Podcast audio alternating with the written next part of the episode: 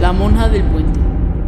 Cuenta la historia que hace muchos años en un convento muy lejos de aquí vivían las novicias Carmen y María, dos hermanas que fueron enviadas allí por castigo de sus padres, ya que juntas compartían su amor hacia el mismo hombre, un taxista de nombre Martín.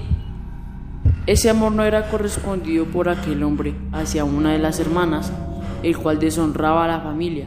Un día, el padre de Carmen y María decide matar a aquel hombre y enviar a sus hijas al convento lejos de allí.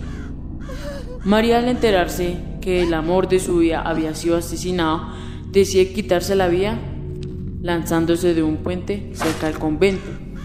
Desde ese día su alma anda penando y cuentan las personas que algunas noches una monja de hábito negro espera un taxi para poder trasladarse a su hogar, pero que cuando se sube al dichoso taxi desaparece en medio de la noche sin dejar rastro alguno y atemorizando a todo aquel que se transide por aquel lugar.